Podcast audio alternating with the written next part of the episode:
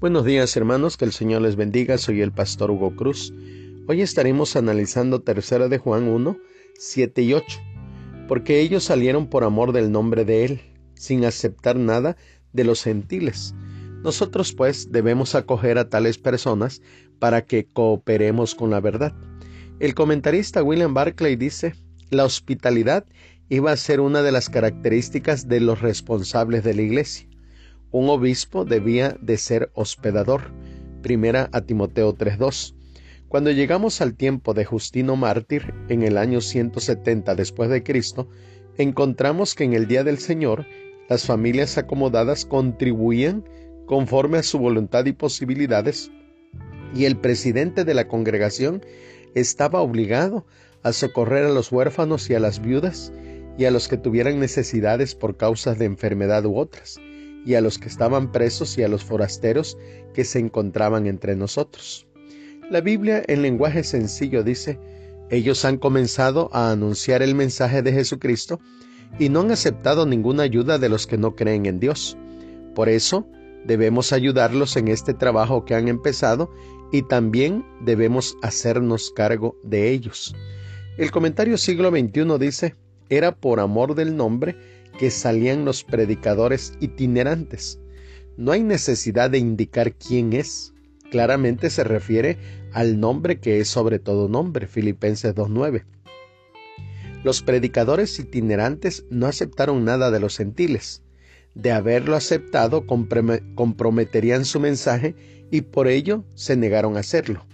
Esto no significa que un cristiano nunca deba recibir ayuda de un incrédulo dispuesto a ayudar. Jesús mismo en cierta ocasión cenó con los fariseos que no creían en él. Lucas 7:36.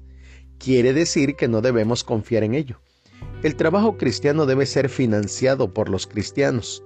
Los creyentes tienen la obligación, debemos, eh, debe ser, estamos obligados a, de sostener a los tales. Para, que en griego es ina, denota propósito. El deber en cuestión no es un mero ejercicio en hospitalidad, sino para facilitar la viabilidad de los designios divinos al ser colaboradores en la verdad.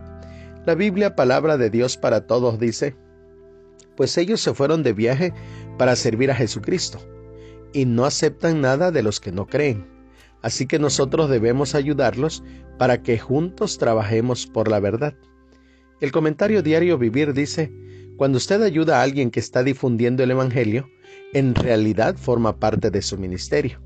Ese es el otro aspecto del principio en segunda de Juan 1.10. No todos han de ir al campo misionero. Los que trabajan para Cristo en su iglesia local son esenciales para el ministerio de quienes van y requieren sostenimiento. Podemos apoyar a los misioneros orando por ellos y dándoles nuestro dinero y tiempo, y mostrándoles hospitalidad. El comentario Plenitud dice, Gallo debe tratar a los predicadores itinerantes como es digno de su servicio a Dios. Como sus mensajeros, ellos representan a Dios y debían recibir la generosidad correspondiente a su sagrado llamado. Juan ofrece tres razones para apoyar a los misioneros. Primero, están sirviendo a Cristo. Segundo, para evitar toda sospecha de motivos indignos en su ministerio, ellos han rechazado toda remuneración proveniente de aquellos a quienes sirven. Y tercero, aquellos que apoyan a los misioneros comparten su trabajo en el Evangelio.